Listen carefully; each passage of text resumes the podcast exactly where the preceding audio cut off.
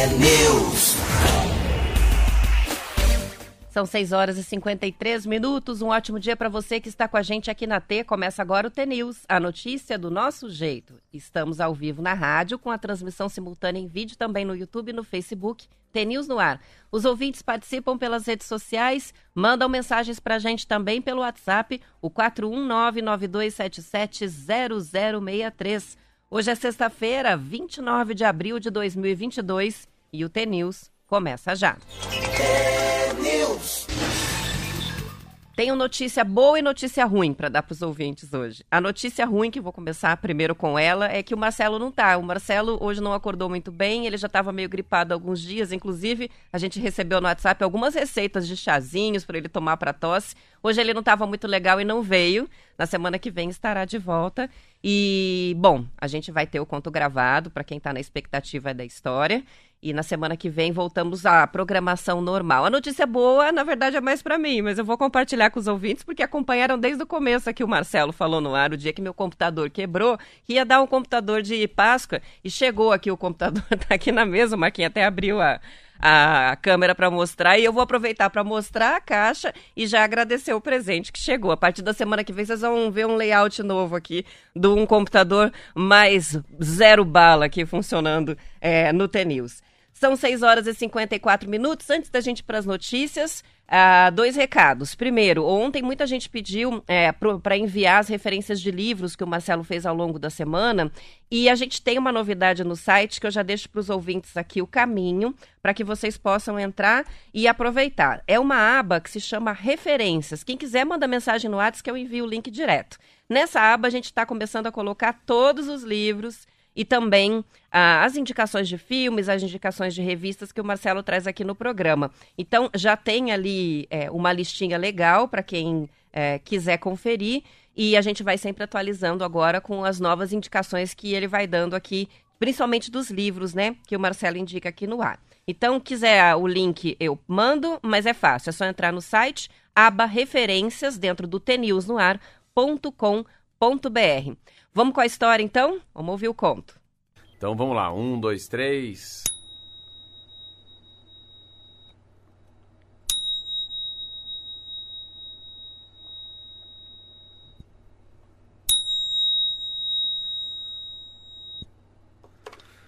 Era uma vez ah, um, um homem, um, um homem cego que morava numa palhoça. Essa palhoça estava dentro de uma, uma aldeia que ficava dentro de uma floresta. E com ele morava a irmã dele. Eles eram muito pobres, moravam ali, mas eram muito felizes porque ele era muito inteligente, esse cego. Ele passava o dia sentado na porta da palhoça e ali passavam as pessoas, sentavam, pediam um conselho, ele conversava, conversava, e ele falava assim: Meu Deus do céu. Todo mundo olhava assim e falava para a irmã dele: Meu Deus, como ele é inteligente, como assim? Como é que pode um homem como ele, que fala tanto, sabe tanta coisa é cego? Ele falou: Não, é porque ele enxerga, mas ele enxerga com os ouvidos. E as pessoas passavam, passavam. Um dia a irmã do cego se apaixonou. Ela se apaixonou por um caçador que morava em outra aldeia. Se apaixonou, namorou, noivou, casou e depois do casamento ele veio morar.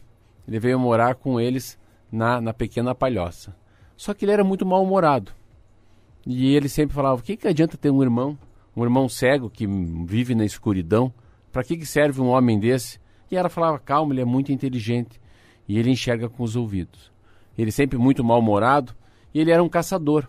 Todo dia, muito cedo, ele pegava os alçapões, pegava as flechas, as, lanchas, as lanças e ia, ia caçar. Sempre que ele voltava no final da tarde, o cego falava: Cunhado, ó, cunhado, por favor, me leva para caçar amanhã. E ele nunca levava. Passaram-se dias, semanas, meses e nada do cego ir junto caçar junto com o caçador. Um dia, final de tarde, o caçador vai chegando, nossa, com uma caça mais linda do mundo, uma carne gorda, passa para a mulher, ela tempera, põe para assar, fazem um jantar maravilhoso. Depois do jantar, naquele dia bem humorado, o caçador vira para o cunhado que é cego e fala: amanhã, amanhã tu vais comigo, vou te levar para caçar. Meu Deus do céu, pensa um cego feliz. Cinco horas da manhã, banho tomado, café tomado, já feliz esperando. O caçador foi lá, pegou os alçapões, pegou tudo, o alçapão, a flecha o- e foram embora. De mão dada, ele foi indo, foi levando, foi levando. andando, passando pelas raízes, pelas árvores. Daqui a pouco o cego fala: psh, psh, pro caçador: O que, que é? Não, aqui na frente tem um leão. Ele tá faminto, dormindo embaixo de uma árvore. Calma, calma. Vão andando mais uns 300, 400 metros. Hum. Meu Deus do céu. Mas como é que você sabe? Eu falei, eu não, não é porque eu enxergo pelo ouvido. Aí continuaram andando no meio da mata, andando, andando, andando. Andaram mais uma hora e meia, daqui a pouco ele. Psh, o caçador, o cego, falou: O que, que é agora? Um elefante. Um elefante? É, ele é um bom elefante. Mas ele está numa poça da água. Andaram mais uns 500, 600 metros, estava lá o elefante. Hum, hum, o elefante estava jogando barro, né, lama nas próprias costas. Eles andaram mais um pouquinho assim. Mas como? Eu enxergo com os ouvidos. E foram andando, andando, andando. Daqui a pouco chegaram num clarão enorme.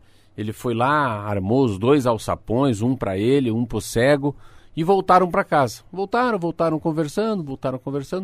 No outro dia, bem cedo, falou: é hora de buscar. Falou, vamos que vamos. Vamos embora. O cego faceiro, rapaz. A hora que o caçador deu a mão pro cego, ele, não, vai sem mão. E foi andando, andando no meio da floresta, foi, foi, foi, chegaram naquele clarão.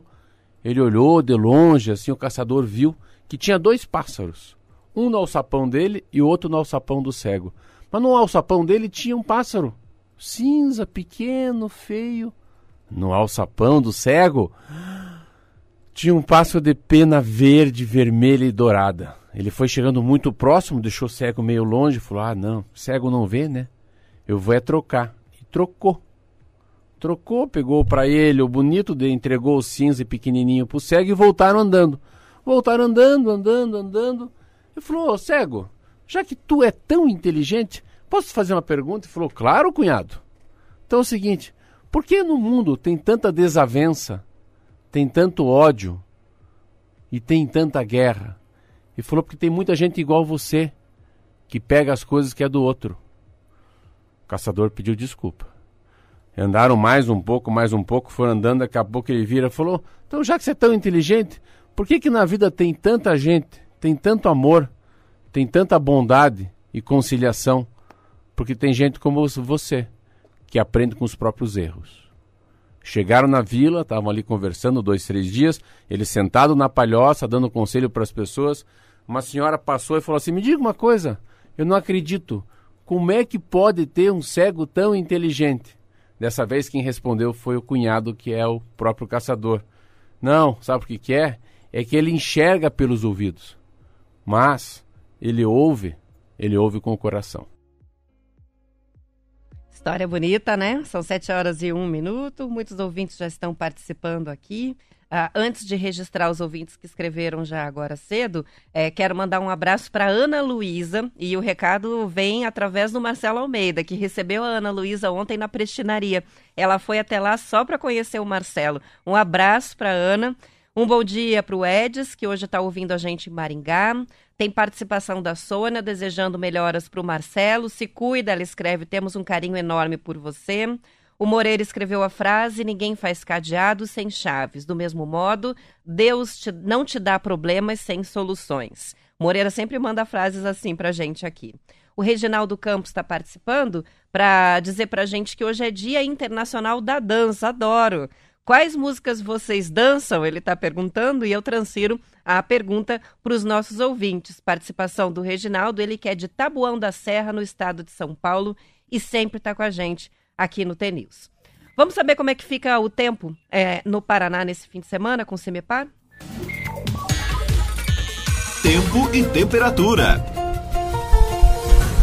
Com o eixo da frente fria na altura do sul do Brasil, há aumento de instabilidade no Paraná. Chuvas estão previstas principalmente para a metade sul paranaense, com risco inclusive de tempestades mais maior é, no oeste, sudoeste e centro-sul do Paraná. No, na região metropolitana de Curitiba e no litoral, o céu fica encoberto com temperaturas amenas. No norte, ainda vai ser um dia quente. Vamos para o mapa nessa sexta-feira, começando pela capital. Hoje a gente iniciou o dia com uma mínima de 14 graus, as temperaturas não sobem muito. A gente teve dias muito quentes em Curitiba essa semana, né? Ontem, máxima próxima dos 28 graus, hoje não passa de 18. Então, já mudou o tempo na capital. É, em Paranaguá, a temperatura oscila bem pouquinho. A mínima vai de 19 a uma máxima de 21 graus. Em Paranaguá, com céu encoberto, assim como Curitiba, sem previsão de chuva para hoje. Em Ponta Grossa, o sol aparece entre nuvens, máxima de 20 graus. Norte do Paraná, Londrina, tem dia ensolarado, máxima de 30. Apucarana, máxima de 29. Em Maringá, também um dia de sol, máxima de 31. Paranavaí, 32 graus. Nenhuma dessas cidades tem previsão de chuva e nem muita nebulosidade. Em Campo Mourão, hoje também o dia vai ser ensolarado, com uma máxima de 29 graus. Uma delícia. O Moarama, máxima de 32. Guaíra, 30 graus. Ainda na região oeste do Paraná, Cascavel tem um dia de tempo firme, com temperaturas oscilando entre 19 e 29 graus. Foz do Iguaçu, um pouco mais de nebulosidade, mas sem previsão de chuva, máxima de 29 graus. Região de Francisco Beltrão e Pato Branco, com pouco mais de instabilidade. O sol até aparece entre nuvens, mas tem nebulosidade e possibilidade de pancada de chuva. A temperatura vai chegar a 28 graus nessa região. Fechando em Guarapuava, céu encoberto, possibilidade de chuva ao longo do dia, mas também com alguns momentos de sol. Mínima 16 e máxima de 24 graus. Para amanhã muda pouco o tempo e também as temperaturas no estado. A capital, por exemplo, vai a uma máxima de 19 graus no sábado, também com céu encoberto. Região norte com predomínio do sol, as temperaturas máximas na casa dos 29 graus. Região oeste também tempo firme amanhã, temperaturas chegando a 27 em Cascavel e Foz do Iguaçu.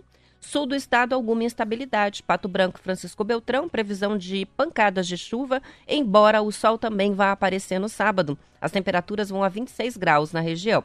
Guarapuava, mínima de 14, máxima de 22 graus no sábado, com a possibilidade de chuvas, mas também alguns momentos de sol ao longo do dia. Para o domingo, já vai ter mais instabilidade, ah, principalmente na região sul do estado. A exceção é só o norte do Paraná mesmo. Ah, no domingo, Curitiba tem previsões de chuva, máxima de 25 graus, Paranaguá 29, também com o tempo instável, mas não é dia fechado, não. O sol aparece entre nuvens e aí pode fechar ao longo do dia. É, no domingo em Ponta Grossa, a máxima é de 24 graus, também com esse tempo mais instável, possibilidade de algumas aberturas de sol. Norte do Paraná no domingo, Londrina, Apucarana, dia ensolarado, tempo firme, 25 graus de máxima, assim como Maringá, mesma previsão.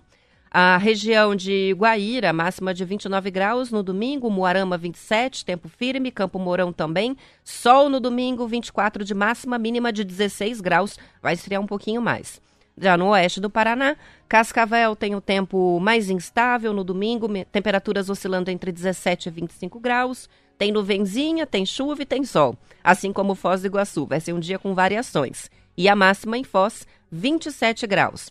Estamos falando de domingo, tá? Francisco Beltrão e Pato Branco, sol entre nuvens, pancadas de chuva à tarde, máxima de 23. Já vai ser a temperatura já vai ficar um pouco mais baixa, né, no domingo. As mínimas para essa região estão na casa dos 15 graus e fechando por Guarapuava, olha que frio. Domingo, 13 graus de mínima, máxima de 22 graus, bastante nebulosidade e possibilidade de pancadas de chuva ao longo do dia. A previsão que eu li é do CIMEPAR.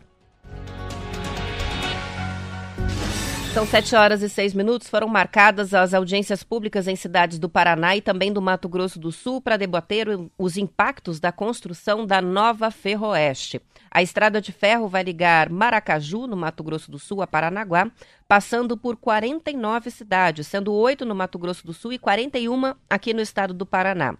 As audiências vão acontecer em Dourados e aqui no estado em Guaíra, Cascavel, Paranaguá. São José dos Pinhais, Guarapuava e Irati, entre os dias 16 e 27 de maio. Audiência pública, tá? A população pode participar. Quem tiver interesse em ir lá, saber o que está acontecendo, qual vai ser o impacto, opinar sobre ah, essa obra da Ferroeste. Tem um cronograma com os horários e os locais, as cidades que vão receber as audiências. Pode pedir o link que eu mando na sequência.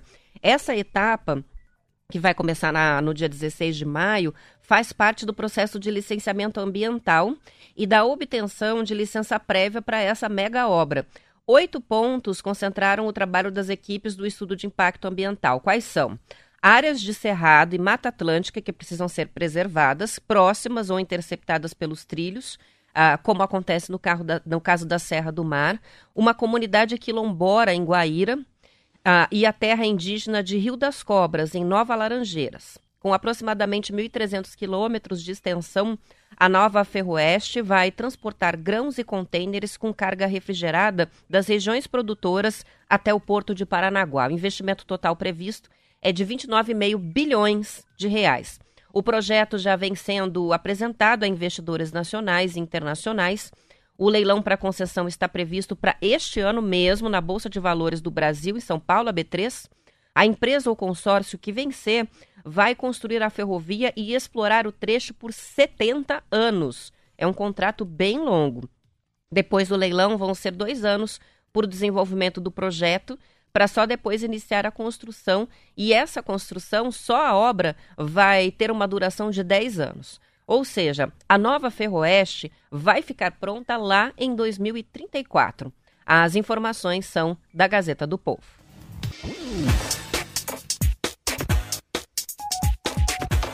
São sete horas e nove minutos, a gente já vai fazer o intervalo. Antes vou registrar é, algumas participações que chegam. Tem gente já pedindo o link aqui da Ferroeste, vou mandar na sequência aqui no intervalo. A, a gente tem uma participação aqui da Sueli que diz que ama dançar cachaca. Eu não sei como é que é esse ritmo musical, não. Foi a pergunta que o Reginaldo fez lá no YouTube pra gente. E a ouvinte está respondendo. Tem participação chegando do Preto de Londres, que está desejando melhoras para o Marcelo, que está gripado. O Gabriel de Pinhão está dizendo que gostou muito do conto de hoje. Foi um repeteco, mas é, a gente sempre, quando, quando repete, os ouvintes gostam de novo, porque as histórias são muito boas, né? Então a história de hoje era especial e tem muita gente aqui pedindo, inclusive. Esse é um conto que já está no nosso acervo, lá no tenewsnoar.com.br. Você vai lá na barra contos e tem a lista completíssima em podcast. E para quem quer assistir, os mais recentes, desde que a gente tem a transmissão em vídeo, também estão no nosso canal do YouTube. Agora no YouTube você tem lá os programas, dá para assistir todos os episódios de novo. E tem separadinho Almatê e também a aba dos contos. É, e aí você pode assistir o Marcelo contando esse e outros contos através do nosso canal no YouTube. Não fez inscrição ainda lá? Faz a inscrição no YouTube. O canal está crescendo bastante e é uma transmissão bem divertida com muitas participações dos ouvintes no chat. Vamos para o intervalo, já volto com mais notícias. É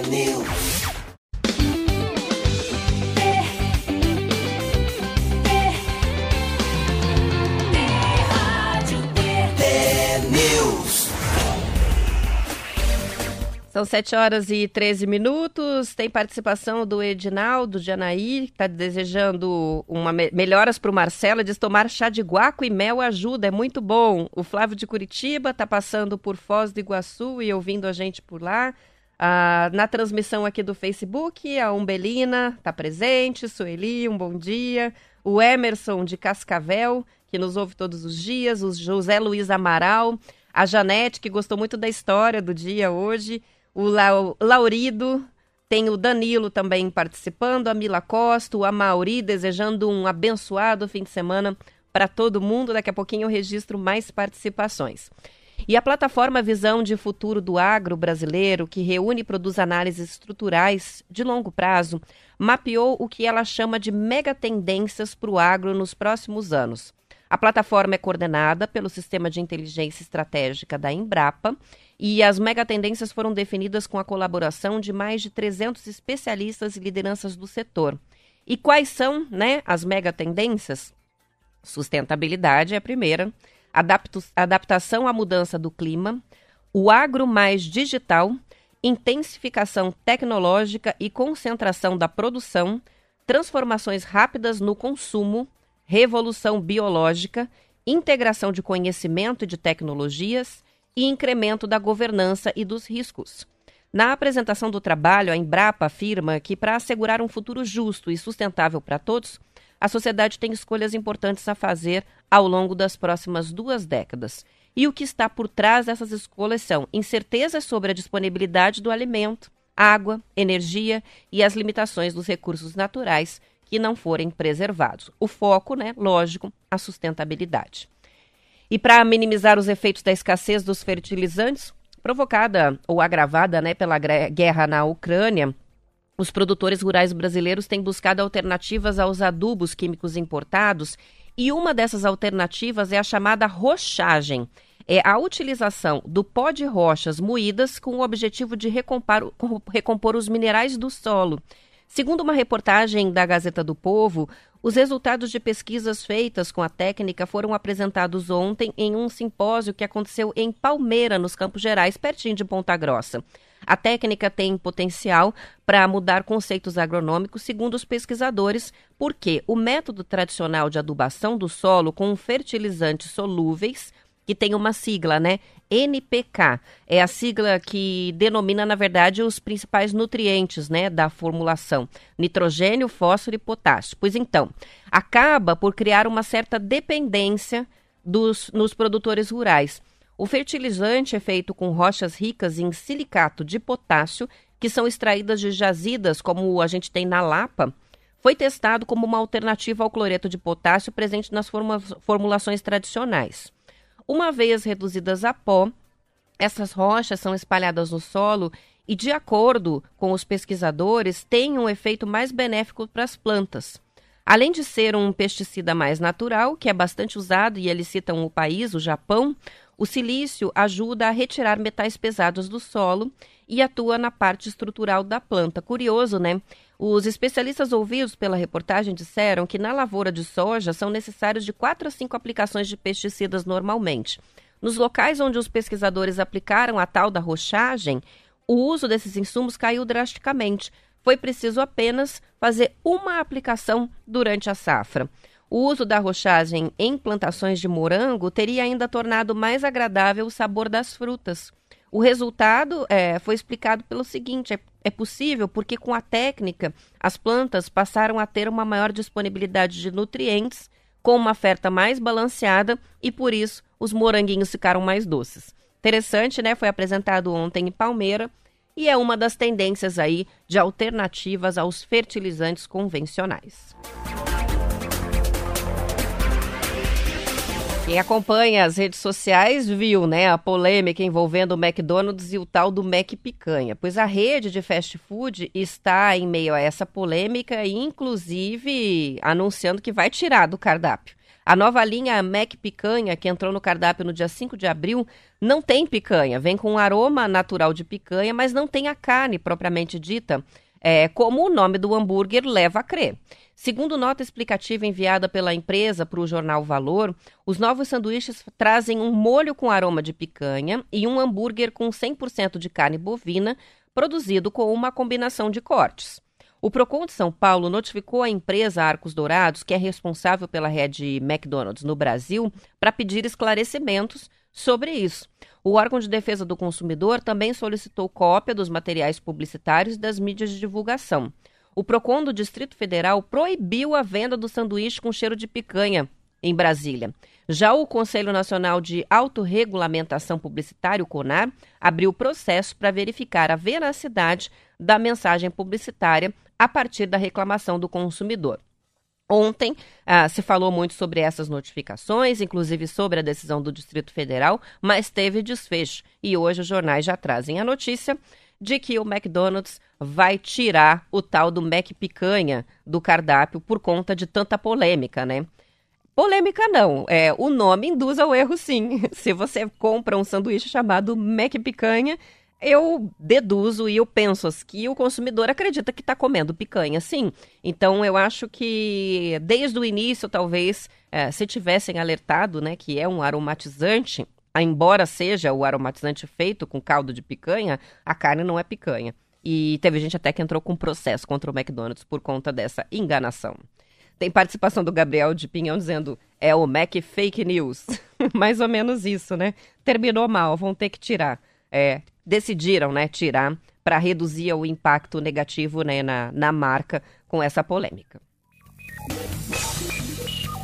Eu gosto de compartilhar muitas dicas que os ouvintes dão é, com relação ao que fazer, né, quando a gente está com gripe ou resfriado, porque os outros ouvintes podem usar. A gente recebe agora do Romildo Júnior de Cascavel é, uma, uma dica de usar o chá de Marcela. É uma flor amarela, ele diz, toma bem quente e repousar. Esse é o segredo e ele também diz: tomar uma gemada, clara de ovo batida em neve, adiciona a gema de ovo, bate mais um pouco, adiciona mel, canela em pó. Se o ovo for caipira, melhor ainda. Tá aqui o Romildo ajudando Marcela a sarar do resfriado. Mas é bom, ó, mais um chá. A gente já falou do guaco com mel, tem o chá de Marcela. Eu vou dar a dica minha, que é o anis estrelado, um chá muito bom para gripes e resfriados.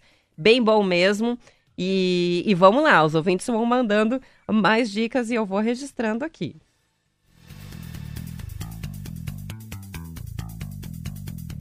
Ah, o Joel tá concordando, na verdade, com o que eu disse aqui. A galera do marketing tá fraca do McDonald's. Era só colocar a informação hambúrguer de carne bovina, sabor picanha. Isso aí, Joel. É só esclarecer desde o início que não é picanha, mas que tem o sabor de picanha.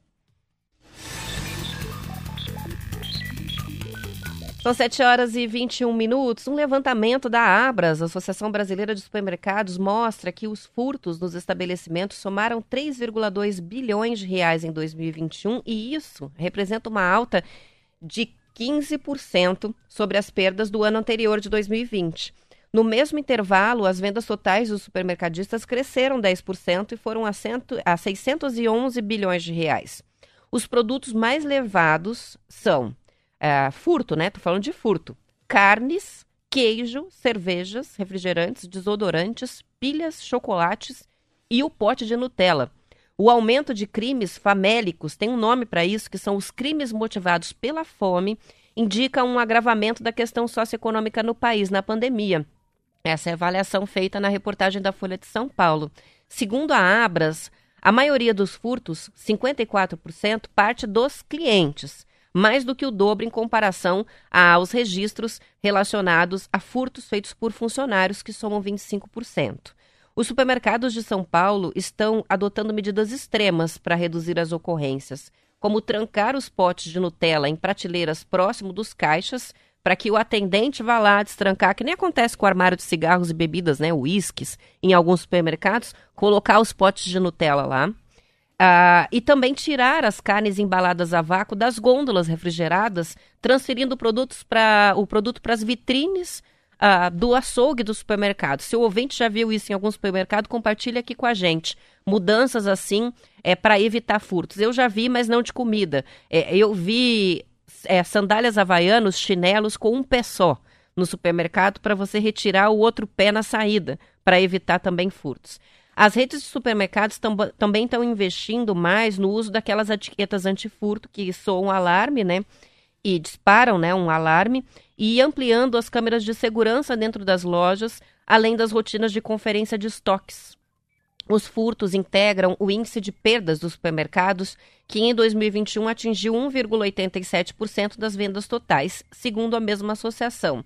Isso representa um prejuízo de 11 bilhões de reais mas esse número não envolve só furtos, ele também envolve os produtos vencidos, os produtos avariados, né? Quando alguém derruba alguma coisa e aí estoura a embalagem, até também erros administrativos, como falhas na contagem de estoque, e aí também somados os furtos a esse índice total aí de perdas dos supermercados. Interessante, é curioso, mas principalmente um alerta né, para a situação econômica do país é, que faz com que comecem a aumentar essas ocorrências de furtos nos supermercados. Chama atenção a carne, é, não é exatamente uma novidade, muitos supermercados já usam né, a etiqueta antifurtos na, nas carnes, principalmente essas embaladas a vácuo, mas chamou atenção também, além dos produtos é, que a gente já espera que sejam mais furtados, né, carne, cerveja, refrigerante, é, estar no meio aqui o pote de Nutella. São 7 horas e 25 minutos. Um alerta interessante, uma matéria que está na Folha de São Paulo. A, a prescrição inadequada de analgésicos opioides para o controle da dor e o aumento de pacientes brasileiros que estão se tornando dependentes desses narcóticos tem preocupado os médicos e gerado um temor de que aqui no país a gente possa enfrentar uma epidemia de abuso dessas substâncias, como as que já aconteceram nos Estados Unidos nos últimos anos. A reportagem da Folha conta que alguns estudos já vêm apontando esse risco. Em 2019, uma pesquisa sobre drogas da Fiocruz mostrou que 4,4 milhões de brasileiros já fizeram uso ilegal ou sem prescrição médica de algum opiáceo. O número é três vezes superior ao uso de crack, experimentado por 0,9% da população. No caso da cocaína, 0,3% já usou a droga. E segundo dados da Anvisa, em seis anos, a venda prescrita de analgésicos à base de ópio cresceu 465% no país. A codeína, que é considerada um opioide leve e geralmente indicado para dores moderadas, responde por mais de 90% das prescrições. Os médicos especialistas no tratamento da dor e que atuam nas emergências dos hospitais relatam um aumento de pacientes que procuram ah, os hospitais já com dependência desses analgésicos, procuram para poder renovar a receita e já estão viciados. Em geral, a prescrição é considerada inadequada quando a dor pode ser controlada por outro tipo de remédio ou terapia, e também no caso de pacientes que tenham alguma predisposição à dependência química. No Brasil, 4 em cada 10 pessoas sofrem com alguma dor crônica, que persiste por mais de três meses. Um exemplo corriqueiro é o tratamento da dor lombar nas costas, né? Uma das mais frequentes na população brasileira, possivelmente por causa do sedentarismo associado à má postura no trabalho. A gente trabalha muito tempo sentado ou de pé, é, numa postura que favorece a dor nas costas. A enxaqueca ou a cefaleia, muitas vezes causada também pela tensão nos ombros, e a fibromialgia, uma doença relacionada à dor, são outras situações em que os analgésicos à base de ópio têm sido receitados com muita frequência. Os chamados opioides são medicamentos derivados da papoula, a planta que também é a base para a produção da droga recreativa, o ópio eles estimulam receptores no cérebro e geram um poderoso alívio da dor. Além disso, reduzem a ansiedade e a depressão que costumam acompanhar os episódios de dor intensa. Mas, ao mesmo tempo, produzem uma sensação de euforia, são altamente viciantes e podem levar à morte por overdose. Um alerta importante, um problema que acontece muito nos Estados Unidos e que começa a ser registrado aqui no Brasil com o uso indiscriminado desses medicamentos para dor que causam dependência e que são bastante perigosos.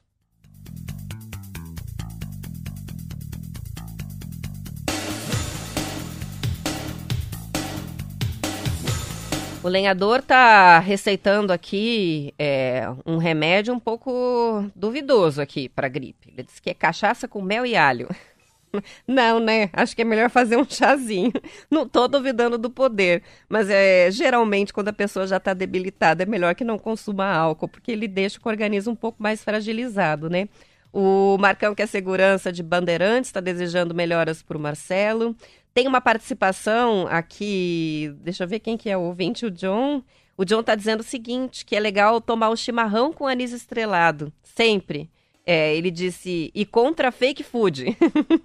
Também vai bem, um chá com anis estrelado e o chimarrão com anis estrelado, que é uma ótima ideia. Tem também participação do Leandro da Farmácia Copar, de Campo Mourão, que está chegando aqui com a gente, acompanhando a transmissão. Entre outras, não vou conseguir registrar todas, ah, lembrando, já são 7h29, eu vou encerrar a edição estadual, mas depois do intervalo, continua aqui na T, tem a notícia da sua região, as notícias né, da sua região. E quem quiser continuar com a transmissão em vídeo, eu fico até as 8 da manhã com vocês. Aos ouvintes que ficam, eu desejo um ótimo fim de semana, bom descanso. Segunda-feira eu vou estar de volta e espero vocês. Até lá.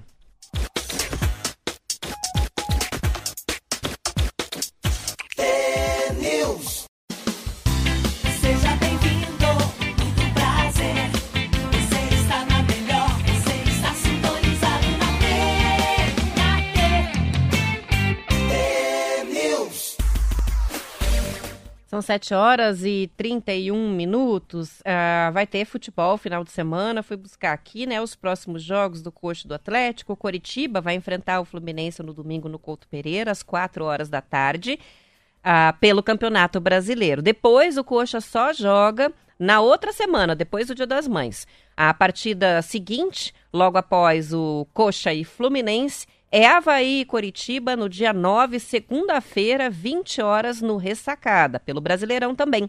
Depois o Coxa tem a partida de volta com o Santos no dia 12 de maio, quinta-feira, 21h30 na Vila Belmiro, aí pela Copa do Brasil.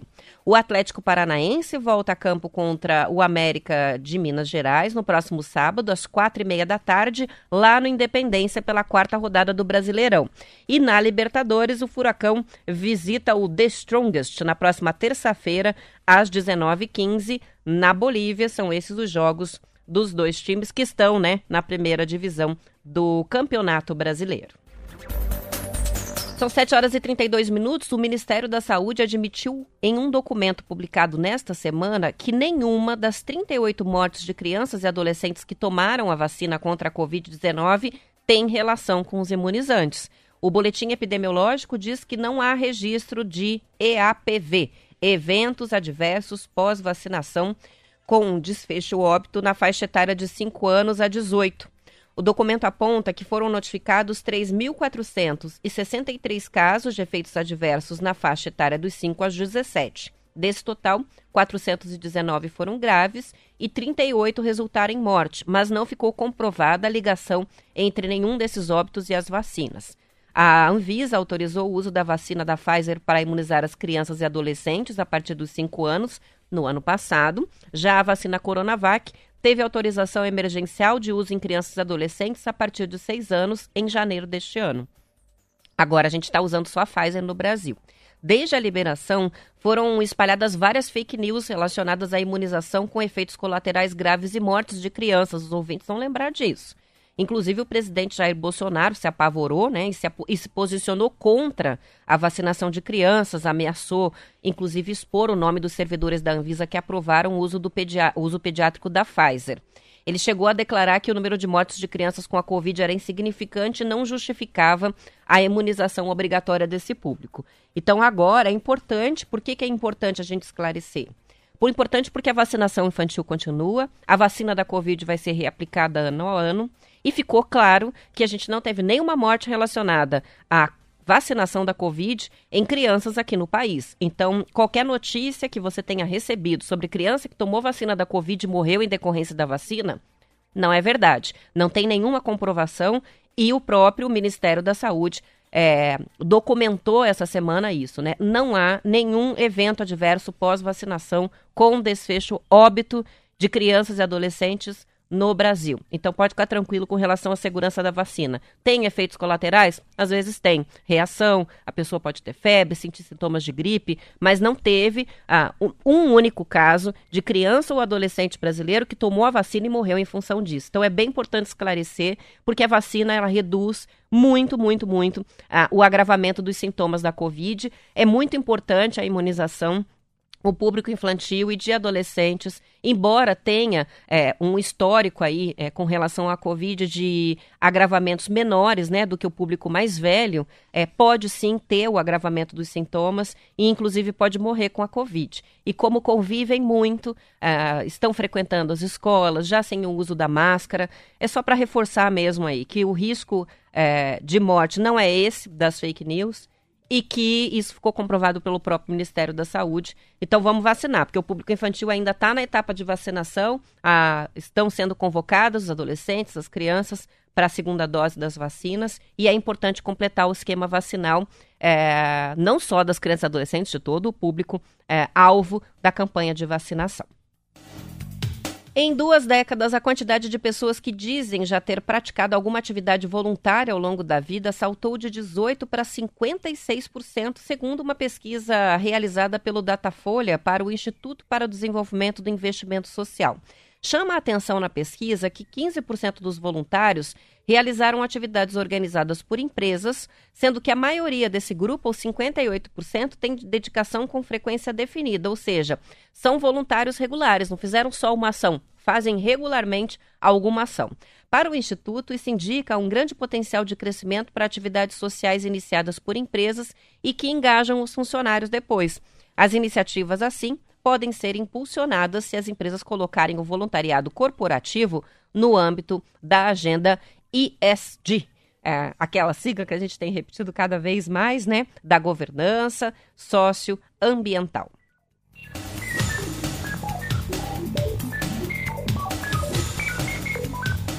A Embrapa, empresa brasileira de pesquisa agropecuária, gerou 1,2 trilhão de reais em renda adicional para o setor produtivo nos últimos 25 anos, segundo cálculos feitos pela estatal.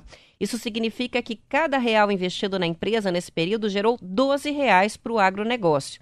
As tecnologias desenvolvidas pela Embrapa também tornaram possível a geração de pelo menos 1,6 milhão de empregos desde 2003. As pesquisas da empresa sobre a fixação biológica de nitrogênio têm ajudado a substituir de maneira total ou parcial a adubação nitrogenada.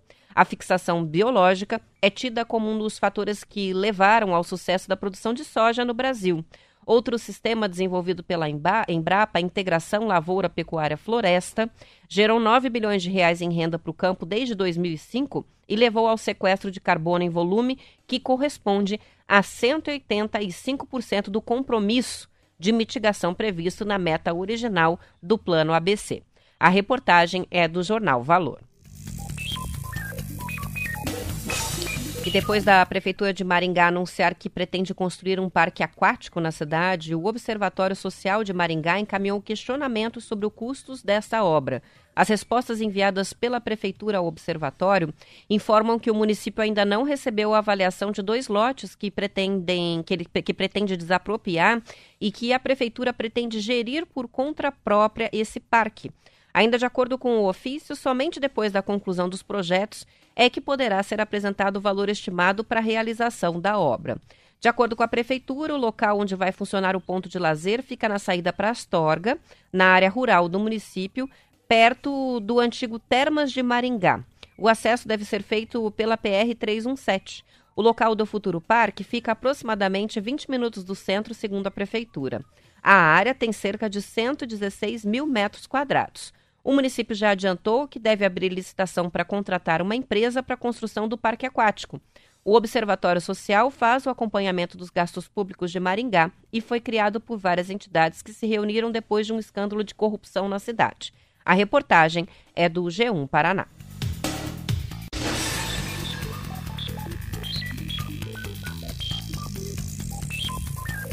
Uma avaliação divulgada ontem pelo Instituto Todos pela Saúde, com base em amostras dos laboratórios DASA e DB Molecular, identificou aumento nos resultados positivos dos testes para a Covid-19 em duas semanas.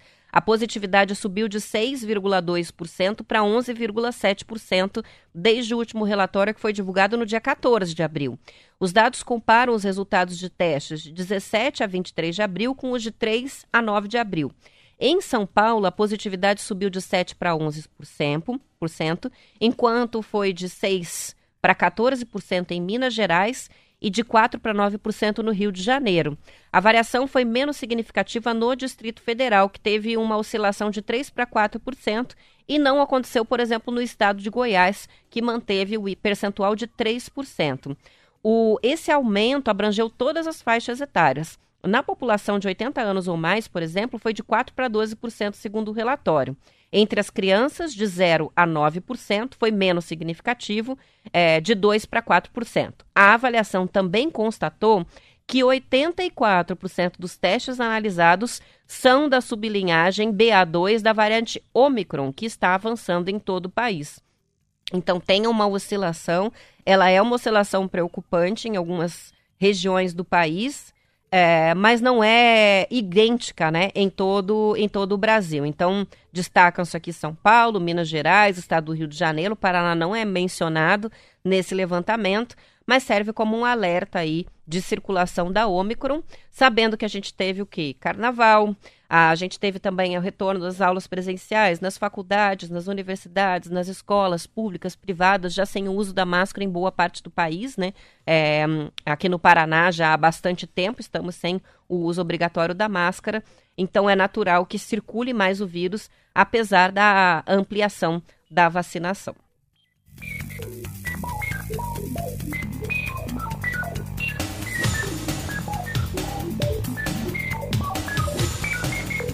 Entre 10 e 20% das pessoas que contraem o novo coronavírus sofrem com sintomas da doença mesmo depois da recuperação da fase aguda da infecção. A estimativa é da Organização Mundial da Saúde. No Paraná, uma estimativa feita com base nesse mesmo índice mundial indica que 200 mil pessoas tiveram ou têm a condição clínica que ficou conhecida como Covid longa, também chamada no Brasil de Covid persistente ou síndrome pós-Covid. Os sintomas dessa Covid longa são variáveis e afetam também a saúde mental. Segundo reportagem do Bem Paraná, vários estabelecimentos de saúde de Curitiba estão atendendo pacientes com sequelas. No final do ano passado, o Hospital de Clínicas da Universidade Federal do Paraná inaugurou o Centro Avançado de Atenção Multiprofissional pós-Covid-19. O Hospital Universitário Cajuru e o Hospital São Vicente, o Pilar Hospital e a Universidade Tuiuti do Paraná também fizeram um trabalho interdisciplinar voltado para a recuperação das pessoas com sintomas persistentes da doença. Segundo a médica infectologista Tatiane Nakadumari, após ter Covid-19, o paciente se recupera aos poucos. A persistência de sintomas da doença por mais de três meses depois do fim da infecção, ou mesmo o surgimento de novos problemas de saúde, podem ser indícios dessa síndrome pós-Covid, relatada por muitas pessoas inclusive por ouvintes que compartilharam aqui com a gente, né? Que tiveram a Covid-19, que depois tiveram sintomas persistentes. A infecção passou, passaram-se meses e a pessoa continua com alguns sintomas e não quer dizer é, tosse, não quer dizer esses sintomas respiratórios, dor de garganta, catarro, não é isso. São sintomas, inclusive, que afetam a questão cognitiva. Algumas pessoas com dificuldade para retomar atividades diárias, né, de trabalho, de produção, Uh, algumas atividades intelectuais, outras com sintomas é, que afetam mais a questão do equilíbrio emocional, é, relatam depressão, síndrome de burnout, que está mais relacionada a um estresse é, conectado ou ligado à atividade laboral, ao trabalho, enfim. É, é importante ficar atento e não menosprezar né, esses sintomas para que o acompanhamento seja feito com médico, com psicólogo, e essas pessoas, essas pessoas possam é, se recuperar é, de forma definitiva, né, depois da Covid. Porque, além de todo o trauma de pegar a doença, do medo, é, ainda depois ficar com sintomas persistentes. Não é fácil.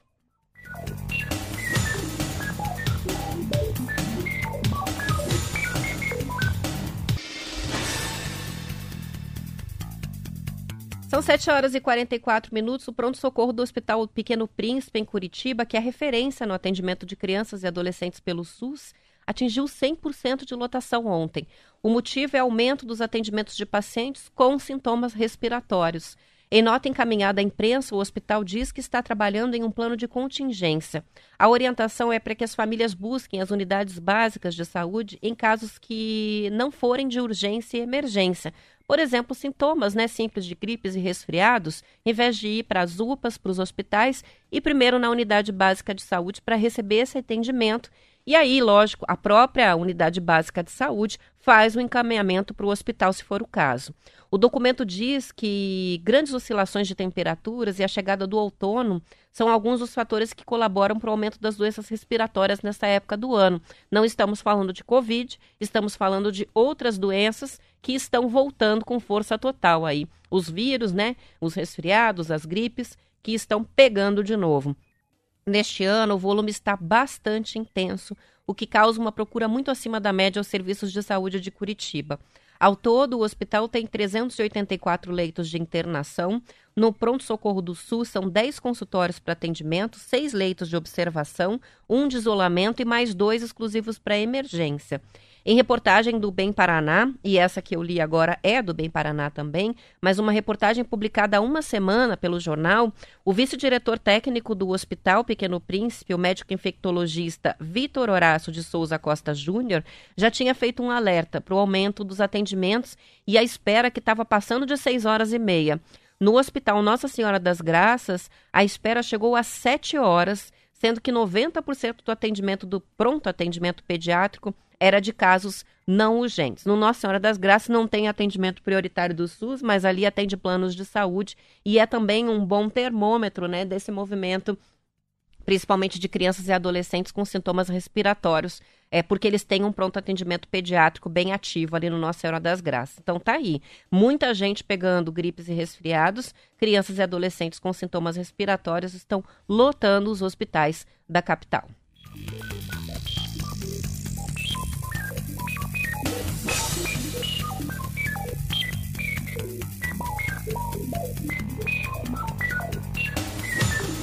São 7 horas e 47 minutos. Vou fazer um rápido intervalo.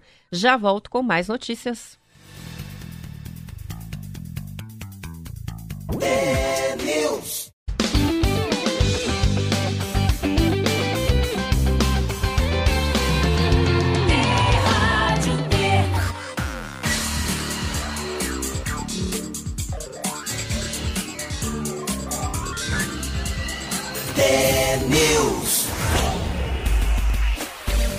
São 7 horas e 41 minutos. Um bom dia, bom dia para a Márcia Regina, que está nos acompanhando aqui pela transmissão no Facebook do TNews. Também o Rodrigo Cunha, torcedor coxa branca, que sempre dá um bom dia com a bandeirinha verde e branca. A Michele participa com a gente também, está desejando bom dia a todos. E entre outros que participam no YouTube, a gente tem a Silvana, direto de Cascavel, acompanhando a transmissão. A Adriana, de Colombo, diz que vem a chuva. Tem também a participação da Elza, Tatiana, que é de São José dos Pinhais, região metropolitana de Curitiba. A Flávia Souza, de Venceslau Brás. O Kleber, de Almeida, participa com a gente também. Ah, o Rodrigo Ruiz, participando de Apucarana. Entre outros ouvintes que estão nos acompanhando e escrevendo aqui no chat da transmissão no YouTube. Daqui a pouco eu dou uma passadinha pelo Facebook também da Rádio T, que tem a transmissão em vídeo, com participações dos ouvintes. São 7 horas e 49 minutos. Depois de dois anos, Curitiba vai voltar a realizar a maratona. A prova é uma tradição na cidade desde 1997 e foi interrompida por conta da pandemia. Nesse ano, a corrida vai ser organizada pela Associação Procorrer, que foi a vencedora do chamamento público feito pela Secretaria Municipal do Esporte, Lazer e Juventude. As inscrições ah, para a prova, que vai acontecer lá no dia 20 de novembro, começam em junho. A expectativa dos organizadores é de que a Maratona de Curitiba reúna de 12 mil a 14 mil atletas do Brasil e de outros países. A premiação será maior, ah, será a maior do país para uma corrida de rua desde dois, é, em 2022.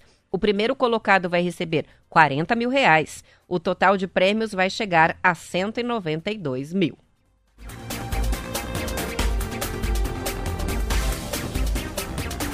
Quem é de Curitiba conhece, quem não é, talvez não. Já ouviu falar da nossa Rua Vermelha? Pois é, no período de outono, a Rua Deputado Heitor Alencar Furtado atrai fotógrafos e pessoas que querem ter uma foto especial em uma das ruas mais fotogênicas de Curitiba. O lo local se torna uma atração quando as folhagens das árvores que cercam as canaletas do expresso começam a ficar vermelhas. Famílias, casais de namorados, noivos, mulheres grávidas, turistas usam a rua para fazer registros fotográficos para o álbum, mas principalmente para postar nas redes sociais, especialmente no Instagram. Neste mês de abril, as folhas começaram a ficar coloridas com vários tons de laranja e, laranja e vermelho. O nome das árvores que foram usadas no paisagismo dessa rua é liquidambar importados dos Estados Unidos e plantados quase artesanalmente pela equipe da prefeitura, 853 pés foram instalados um a um, plantados ali a cada 10 metros às margens da rua, isso há 20 anos. O Roberto Salgueiro, engenheiro florestal do Horto Municipal de Curitiba, foi o responsável pela arborização da rua e disse ao jornal Tribuna do Paraná que daqui a alguns anos as folhagens dessas árvores vão se expandir e fechar sobre a rua, formando um corredor, como agora, mas um túnel de folhas vermelhas. Então, se tá bonito, e já durante a pandemia, né, é, virou um ponto uh, ah, para tirar fotos e, e, postar no Instagram, porque já estava bem lindo e esse ano mais bonito ainda, vai ficar ainda mais no futuro com o amadurecimento dessas árvores que ficam com as folhagens vermelhas, depois cai tudo, ficam sem folha nenhuma e boa parte do, do ano com as folhas bem verdes. Então, vai ficar, segundo o, o autor né, desse projeto de paisagismo que ficou lindo, vai ser de tirar o fôlego. Quem ainda não passou lá nessa temporada, passa porque já está bem bonito, já está legal para tirar fotos e é interessante que quando começam a cair as árvores, daí as folhas, né, no início da queda é o auge, porque aí faz um tapete no chão com aquelas folhas vermelhas além ah, das árvores mesmo, para você tirar foto, ainda dá para tirar aquela foto jogando as árvores para cima. Tô dando a dica, já vi muita gente fazendo isso.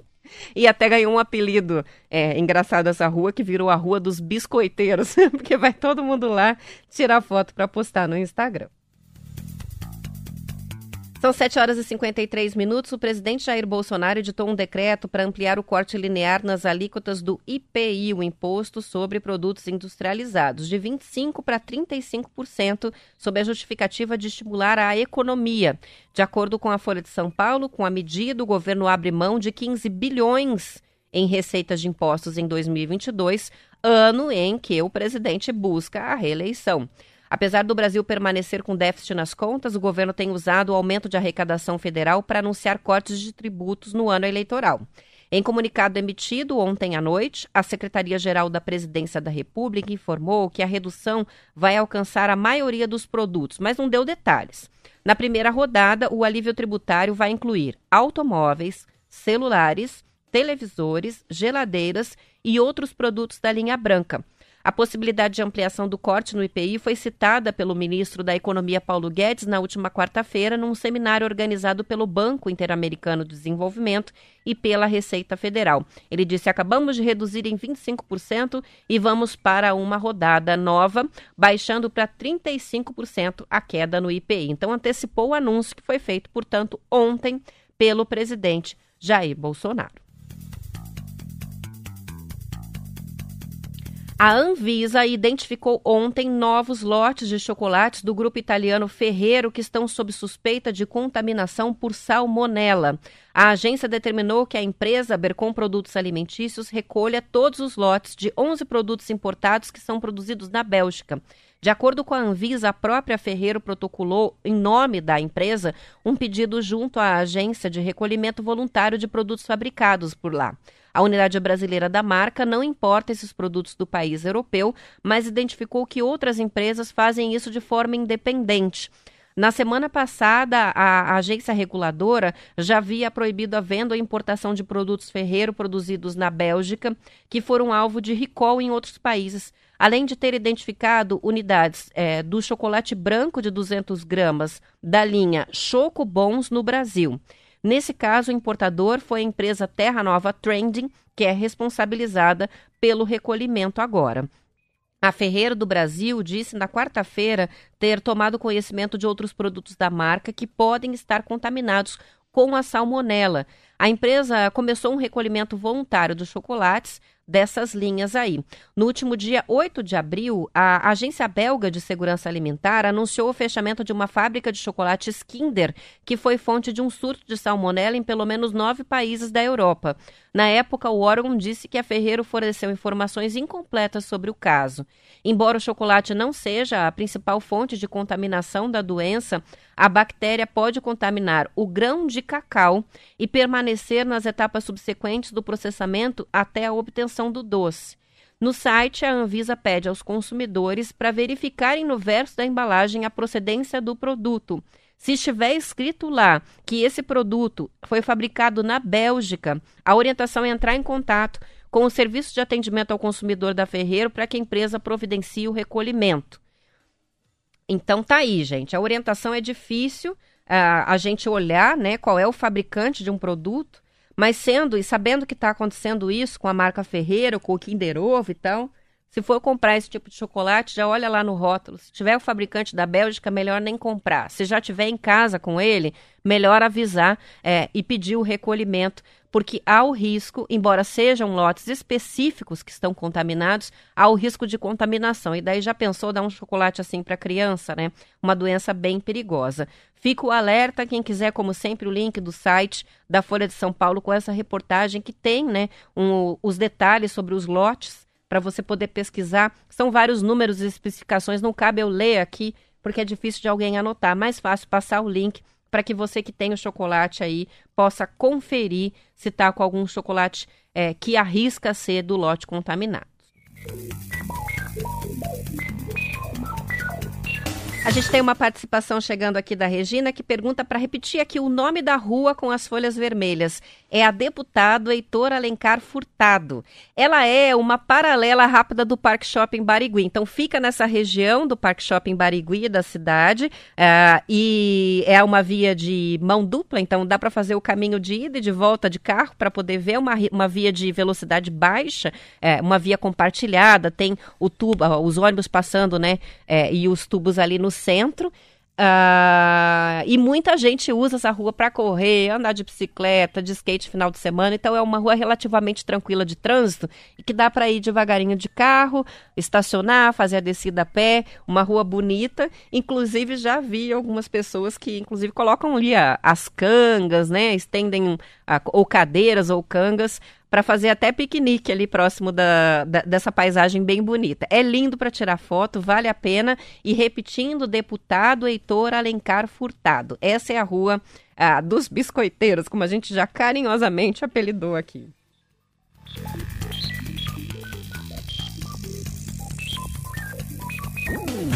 A gente tem uma outra participação que chega aqui do ouvinte, o final de telefone 7659, sobre a situação né, da, dos hospitais cheios em Curitiba e as crianças muito resfriadas, gripadas, né, com síndromes respiratórias. Ele diz o, o duro é o seguinte, né? Como procurar os postinhos de saúde se estão acostumados a não atender, como exemplo do posto de saúde Campo Largo da Roseira, está dizendo, em São José dos Pinhais. E o posto de saúde São Marcos, também em São José dos Pinhais. O ouvinte está tá reclamando aqui é, da dificuldade em conseguir atendimento nos postos, muito provavelmente com bastante espera por conta desse agravamento aí é, do número de pessoas, principalmente crianças e adolescentes, que estão pegando as viroses de inverno, é, que já começaram antes esse ano e vieram com tudo, né? A gente está todo mundo com a imunidade mais baixa por conta do tempo de isolamento, né? Que ficamos isolados aí por conta da Covid. Então complicou.